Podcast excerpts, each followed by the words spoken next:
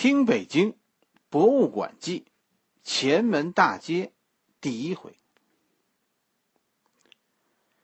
现在的前门大街一进口，哎，就是这个大北照相馆。其实掌柜啊是建议你在大北照相馆这停一停，是吧？也可以在这里照一张相，然后呢，然后快递回家。什么是历史？其实历史啊，并不是只有书中才有。当你走过一座城市，就很多历史就藏在那些老字号里。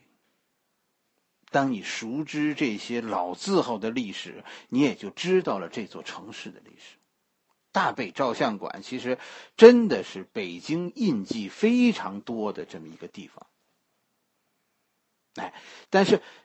其实大北照相馆啊，不是一个古建筑，甚至于它也，它算一个老字号，我觉得都很勉强。你想吧，它一九二一年，大北照相馆才成立的，就成立之初，它也不在现在这个地方。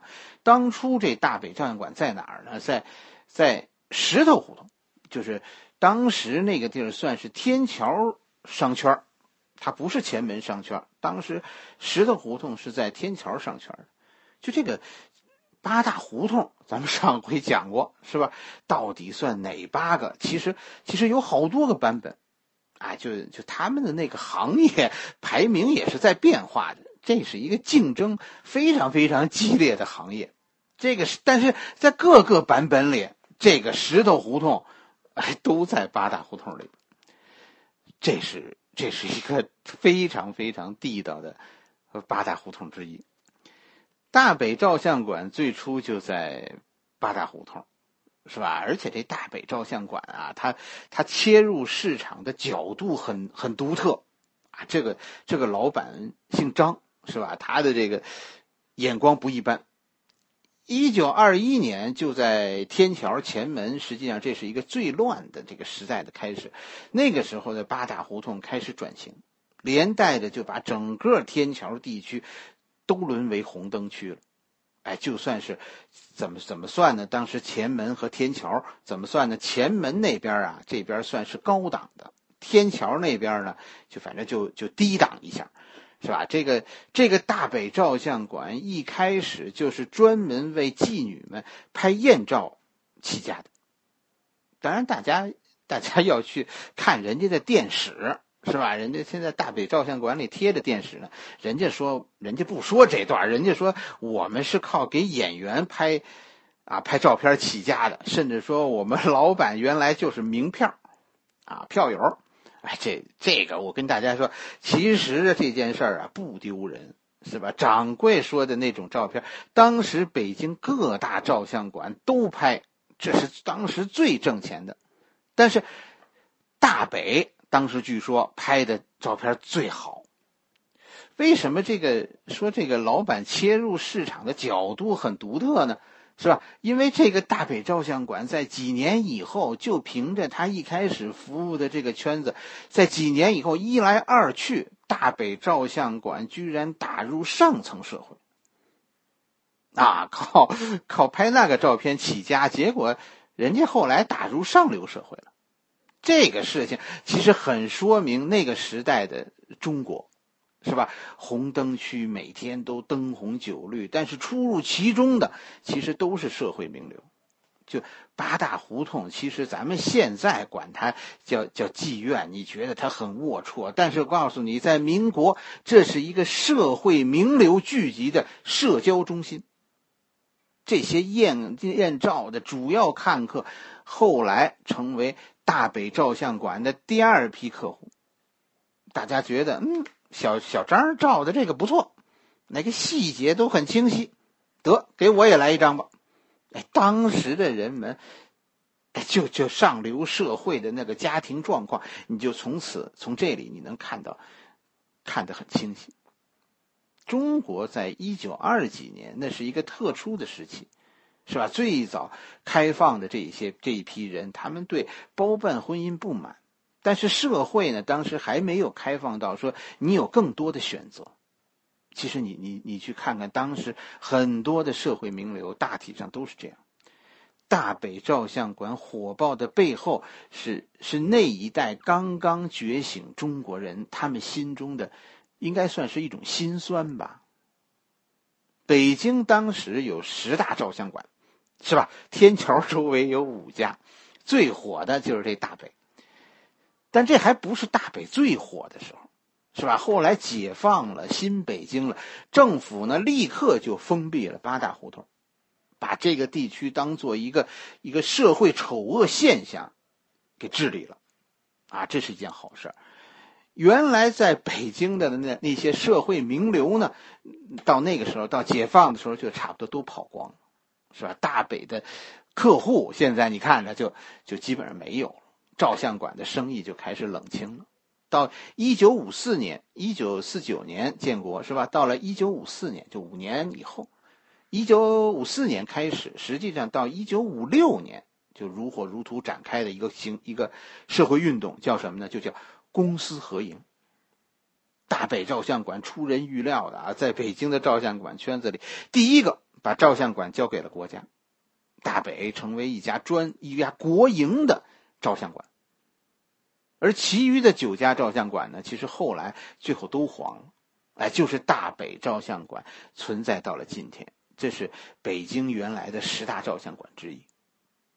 大北不但存活下来了，而且在以后相当长的一段时间内，它是独占鳌头，因为主动的公私合营，大北照相馆一时间成为一个楷模，被树为一个榜样。公私合营这件事儿啊。现在的很多年轻人是不是都不知道了，是吧？这就是一九从一九五四年开始，国家提出公私合营，那个时候就是新中国已经几乎就全境解放，是吧？已已经已经站稳脚跟。于是国家提出对于中国当时存在的资本资本主义，啊，应该怎么办？提出这么一个问题，实际上就是要要开始。着手于逐步的取消中国的资本主义了，啊，就是公私合营这件事儿就分几步走。第一步呢，就是这不是公私合营？什么叫公私合营啊？啊，第一个就是企业货币化，啊，你你说你这个企业值多少钱？哎，国家给你定个价。后来当然说有些人觉得这个定价不合理，但是当时那种环境你也没有办法提出异议，是吧？哎，跟着呢，就是就是第二步，第二步呢，就是工会或者是国家给你这个企业派来干部接管这个企业，实际上老板就算是呃退出管理层了，是吧？基本上以后就就是说，老板们就都逐渐的就都下课。第三步就是你这老板不退出企业的管理层以后嘛，你的身份以后就改变了，你现在变成股东。啊，公私合营呢是说国家占百分之五十以上的股份，但是作为股东呢，你你你还是有股份的，啊，一一种呢是说盈利分成，再一个呢就是就是刚才咱不说它定价了，企业都定价了，就按照这个价格，国家按照年息百分之五，啊，给你给你付付利息，老板们就等于说每年都领分成。领盈利的分红，然后呢，再再领这个这个企业价格百分之五的年息。这就是一九五八年到一九五八年了。实际上，资本主义当时就就算是在中国基本上就都被消灭了。中国的第一批国营企业就是通过公私合营这样来的。这资本家们后来的命运，他们确实领了几年钱。是吧？领了好几年钱，再往后来大概十十年左右吧，好像到一九六八年，啊，这个钱就不给了。那个时候就已经倡导资本家都要去做自食其力的劳动者了，是吧？钱就不给了。当时给你，你也未必要了。这就是呃大北照相馆经历过的公私合营，还有很多是其实。大北经历过的这个大北照相馆，要是办一个展览，其实我跟大家说，真的很有看头的。就从国营以后，政府就把它迁到了现在这个位置，就是前门大街二号。你听着，它是二号，它不是一号，是吧？但你得知道，一号在马路对面，二号其实就是把口第一家啊，这就是当时北京最大的商业文化中心的老大呀，龙头啊。而后来呢，后来而后呢，中央还专门就照顾这个大北照相馆。他就后来变成，他不是变成国营的了吗？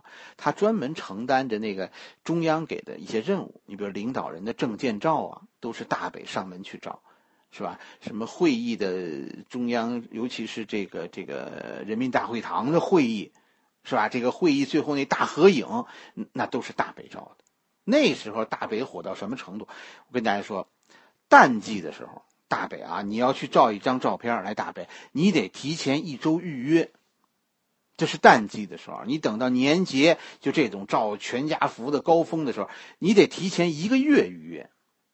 没有说像现在似的，说说我进门就照，是吧？然后还能给你快递回家，照片还能把你给你快递回家的，原来没有这样。你回家找找，是吧？很多北京人其实家里都有大北照的照片，我家就有好几张，可惜呢，都是那些照片里没有掌柜。是吧？因为那都是很早很早以前的。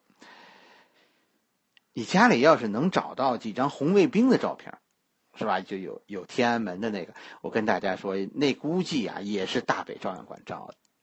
那个时候，天安门广场上提供这种服务的啊，只有两家，一家是大北，一家是王府井的那个中国照相馆。大北啊是是北京的照相馆，而中国照相馆呢是大概。一九六几年以后，他从他从上海迁过来的。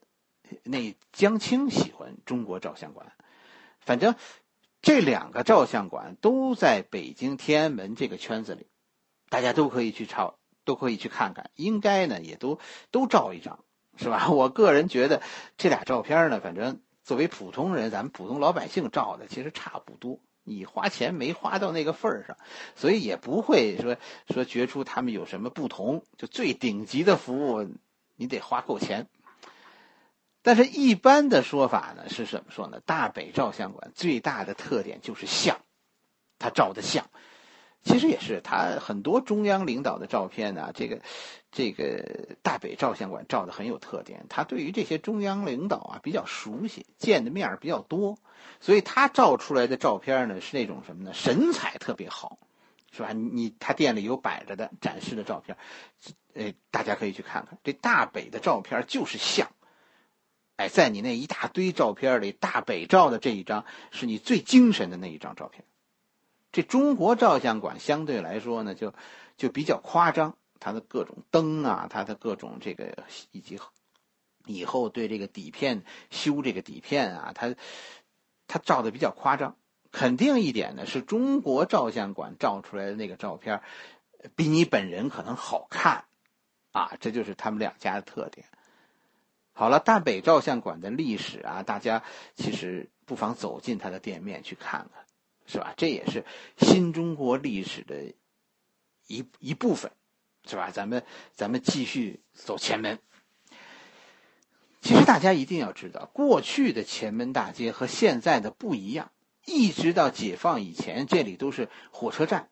现在前门大街把口的这一部分，以前是车站的货场，是吧？但是当时的这个火车站很小，就货场的西边，当时有有几个银行。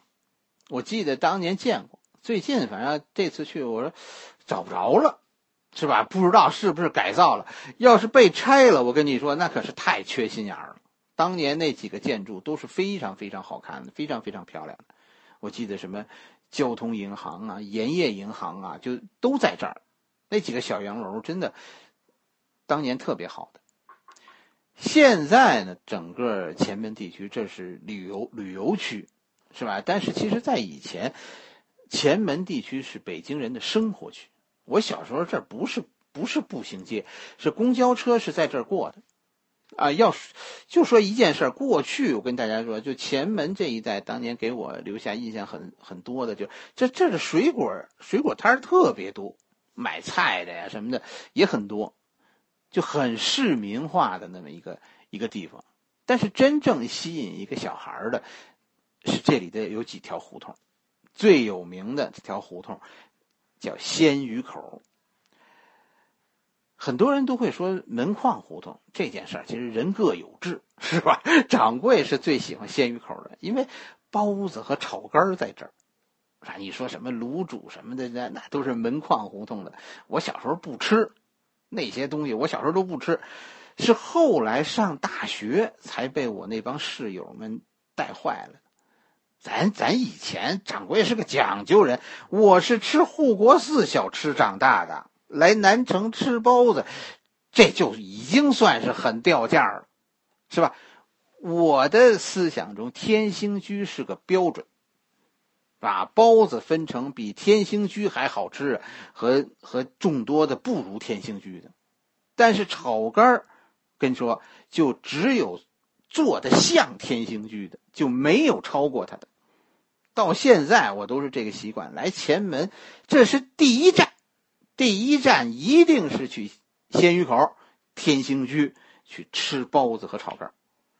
那掌柜小助手，只要听说去前门，他一定不来。据说啊，是是吃怕了。大家其实不妨去看看，是吧？前门这家店其实其实现在也是没什么特色了，就是说也是很一般了。但是比周围的那些那些小摊儿还是要讲究一些，是吧？去天兴居，一两包子，一碗炒肝。要几个要几个腊八蒜，最后呢，最后再来一炒红果，就准备一会儿吃完，用那炒红果压压嘴里的蒜味儿。出了鲜鱼口这个胡同，其实马路对面就是就是大石栏，是吧？是你跟着掌柜啊由前门，一定是从鲜鱼口开始的。鲜鱼口胡同的右手就是都一处。啊，我印象中原来他不在马路这边，他在马路，他在左手，好像，好像最近是是搬了啊。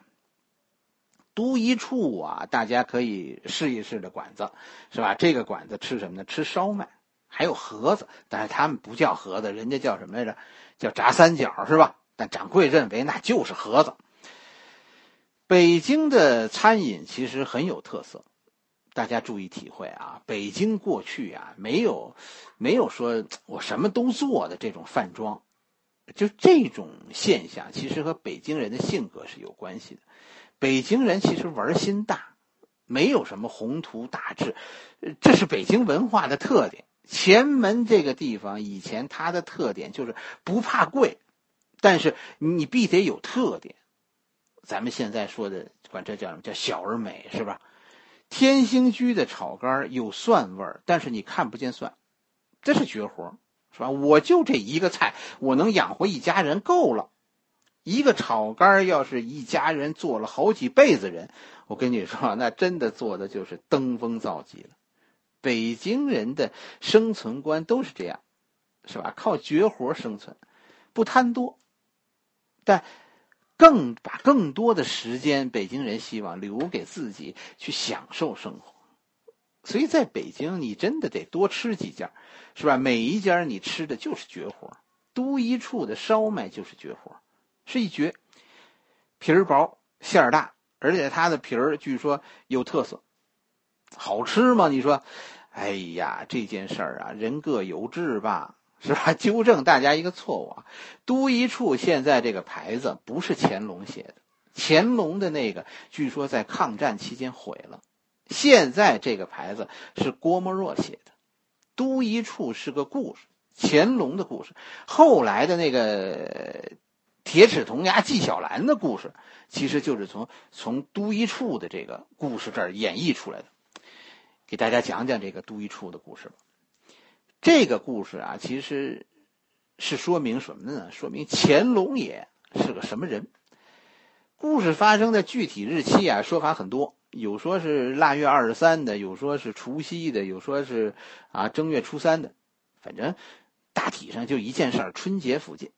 说春节附近的时候呢，乾隆爷呢带着两个手下啊，据说是去通县这个微服私访回来，是吧？哎呀，这个。北京这种乾隆微服私访的故事好多，一般在北京人的心里，我跟大家说，乾隆爷啊不算怎么庄严，这是一个风流皇帝。他出宫，肯定的说，不是为了国家大事。春节北京的饭馆子都歇业，这是北京的规矩。一般从过了小年儿，就是腊月二十三，就就就要歇业了。北京的饭馆就都开始歇业了，一直歇过正月十五。其实这是有原因的，并不是说北京人懒，就因为这期间呢，就北京的各种的餐饮业都要去赶庙会。哎，饭馆子都歇业了，其实其实都是去赶庙会。乾隆爷这爷儿仨呢，从从通州回来，啊，这就没饭吃，饭馆都歇业了，找来找去就到前门这儿，哎，就就找到就只有这家小饭馆开着，吃烧麦，是吧？据说当时乾隆爷他们除了吃烧麦，还有烧酒，再有就是酱肉，哎，就就甭听忽悠，我跟你说，当年乾隆爷吃的。吃的好的就是这三样，是吧？你现在去，去这个都一处，你也是来一屉烧麦，是吧？一碟酱肉，哎，一点烧酒，够了，是吧？以后告诉大家，这个组合是往宫里送的。你吃完了，饭吃完了，乾隆走了。其实老板当时不知道这是皇上，是吧？直到过了初十五，直到过了正月十五，各单位都上班了，说说突然有太监送来一块匾。啊，上边就是这都一处，啊，上面然后上边有命令，你得把这匾挂起来，不挂不成。老板一开始啊很疑惑，是吧？这老板不认识字，他最多认识那个一字都一柱那个一字哎，一种说法呢是说乾隆在这个匾上落着款儿呢，所以别人看了以后呢，告诉老板说这是啊，这是乾隆皇帝送的匾。另一种说法呢。因为这匾现在没了，所以咱们也看不到。另一种说法呢是说，当时这个匾上就没落款，后来是从这里走过的官员们认出来了，这是乾隆御笔。哎，其实其实这是乾隆皇帝和和大家开的一个小玩笑。反正都一处就因为这块匾一下子就火了。这北京的饭馆子啊。大家可能可能去了，有时候也不知道点什么菜，是吧？其实一般的这种老字号的饭馆，它成名菜都是一个两个，其他的都是后来加进来的，不一定好。但是这个当家的菜，跟你说绝对好。在北京吃饭呢，真的得有人带你去，是吧？不在于你吃的多贵，而在于你得吃的对，而且你要先听故事，是吧？就进了店，先看那个墙上写的那故事，这个都一处烧麦，是吧？你可能你可能觉得看了故事以后，你可能觉得挺好吃的。但是你要是不知道这个故事，哎，掌柜就就不太喜欢吃这烧麦。北京的餐饮文化就是这样，吃饭前你得先听故事。这事儿和那个纪晓岚有什么关系呢？和那和珅、纪晓岚的故事有什么关系？你怎么了？这不是这不是刚才说了吗？皇帝带着两个随从吗？是吧？这不就是纪晓岚和和珅吗？都一处的这个故事就是铁齿铜牙纪晓岚那个故事的起源。从都一处向北，是吧？走沿着前门大街，你等于是往回走，挨着都一处的就是全聚德烤鸭店。烤鸭呀，我跟大家说，烤鸭以前真的不算什么，但是现在这几乎就是就是北京文化饮食文化的一个代名词了，是吧？有有个电视剧叫叫《天下第一楼》，啊，说的就是这全聚德，还有一个同名的话剧，仁义的，是吧？也叫《天下第一楼》，也是说的北京烤鸭。烤鸭实际上是鲁菜，是是山东菜。北京人吃烤鸭的历史呢，其实远比全聚德悠久。全聚德以前出名啊，不是因为烤鸭，而是因为全鸭宴，他把鸭子的全身都能都能做成菜。作为老北京呢，其实其实真正啊，北京人原汁原味的说说吃鸭子要吃，那得是说讲究的，得说是吃便宜坊的，是吧？来个来个朋友。是吧？你咱们去全聚德，说说三四个人，咱们吃七八百块钱，是吧？这是很正常。但是到便宜坊，怎么也得，掌柜觉得啊，怎么也得吃一千多。但是我告诉你，真的值。全聚德的鸭子和便宜坊的鸭子都值得你尝尝。有什么区别呢？不一个味儿。啊，而且全聚德的鸭子，你可能，我我觉得你每次吃可能都不同。真正说你你你吃的比较精的人，你可能觉得每次你吃到的鸭子都不同。就这个，它是用明火烧、用明火烤的这个东西，它全凭经验。不同的师傅烤出来的就不一样，甚至于同一个师傅说说我过一分钟这个皮就焦硬了，是吧？再差一点皮，你要差一点说皮又不脆了。便宜坊的鸭子它不是火烧的，它是放在一个泥的炉子里，在外边烧火这么烤的，所以这个鸭子不见明火。说便宜坊的鸭子烤的慢，但是特点是什么呢？是每次烤出来的便宜坊的鸭子都一样，哎，就是那种酥的那种感觉。但是便宜坊不在前门，是吧？这在宣武门，在哪儿？大家上网查查，是吧？掌柜常去的那家店在辅食路上。鸭子呀，真的是好长时间没吃了。为什么呢？因为医生说说吃鸭子血压高，那大家反正也小心。但是来一趟北京，你说没吃鸭子，没吃全聚德，没吃便宜坊，掌柜觉得你算是没来过北京。是吧？全聚德吃鸭子一定要要跟鸭子一起要点鸭肝、鸭舌，还有葱爆鸭心，啊，最后呢，这个鸭架一定是要做汤，是吧？而且千万别吃饱，你记着，吃鸭子这东西啊伤人。在全聚德的对面，还有两个饭馆子，这个两个饭馆子，其实在以前甚至于比全聚德解放前，比全聚德的名声还要大。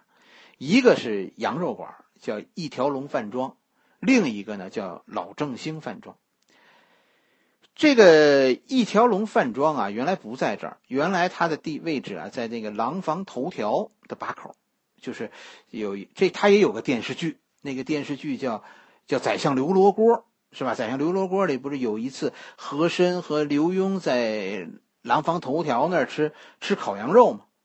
哎，其实当时就是这家一条龙饭庄，啊，他后来是因为是因为光绪皇帝来这家饭馆吃饭，是吧？这家饭馆后来抖起来了，改叫一条龙饭庄了。前门这些店，我跟大家说，就是这些餐饮店，其实很多都是土生土长的本本地餐饮，就是从小买卖干起的。你像什么一条龙啊，这个全聚德，当年这都是挑个担子街上卖的，就就那年月，我跟你说，要是有城管，我跟你说，就绝对没有全聚德，没有一条龙。这个一条龙啊，是现在是吃涮肉，其实在以前呢，烤羊肉，他是做烤羊肉的，就烤羊肉最后上不得席面，现在就说我们是吃涮羊肉的了。啥叫烤羊肉啊？就是把这羊肉啊煮好了，是吧？再用牛油一炸，哎呀，受不了了，好久没吃了。那个老正兴呢？老正兴是吃河鱼、河虾，再有就是就是螃蟹，是吧？北京叫河鲜。这几个饭馆其实都算是旅游区的。是吧？前门地区现在都算是旅游区，肯定的说，这几个饭馆吃下来不便宜，很贵。但是，但是这算这算味道还是有保证的，比你吃那些前门地区那些街边的小店呢要要值，要地道。你说来一趟北京，其实花点钱是应该的，是吧？关键是钱要花到花到点儿上。掌柜说的这几个都算是地道的北京饭。啊，再一条小吃街，就是现就是顺着现在的廊坊头条走进去。其实不单是廊坊头条，你从大石烂那个那个向北哪条胡同走进去，都都能走到这条街。就这条街实际上是和前门大街平行的一条街，这条街叫门框胡同。这条街其实我看到很多人在攻略里都都非常推崇这条街，但是掌柜不喜欢。你去看看你就知道，这条街其实。不怎么有食欲是吧？关键是掌柜还知道一些这里的故事，这故事听得让人难受。过去的老北京，说你来了，说掌柜上来北京，说掌柜带你逛逛，掌柜那个时候不会带你去逛故故宫，也不会去逛颐和园，更不会去爬长城，那都是孙子才去的地方呢。我要是打算整你，是吧？我带你去拉练去，我我才带你去那些个地方呢，是吧？我说我带你去哪儿呢？那个时候，从前啊，有个顺口溜，叫做“东四西单鼓楼前，门框胡同一线天”。你就想门框胡同，当时就这么有名。门框胡同过去是个吃小吃的地方，是吧？全是小门脸家家都是都是都有一样绝活但是这绝活呢彼此都不同。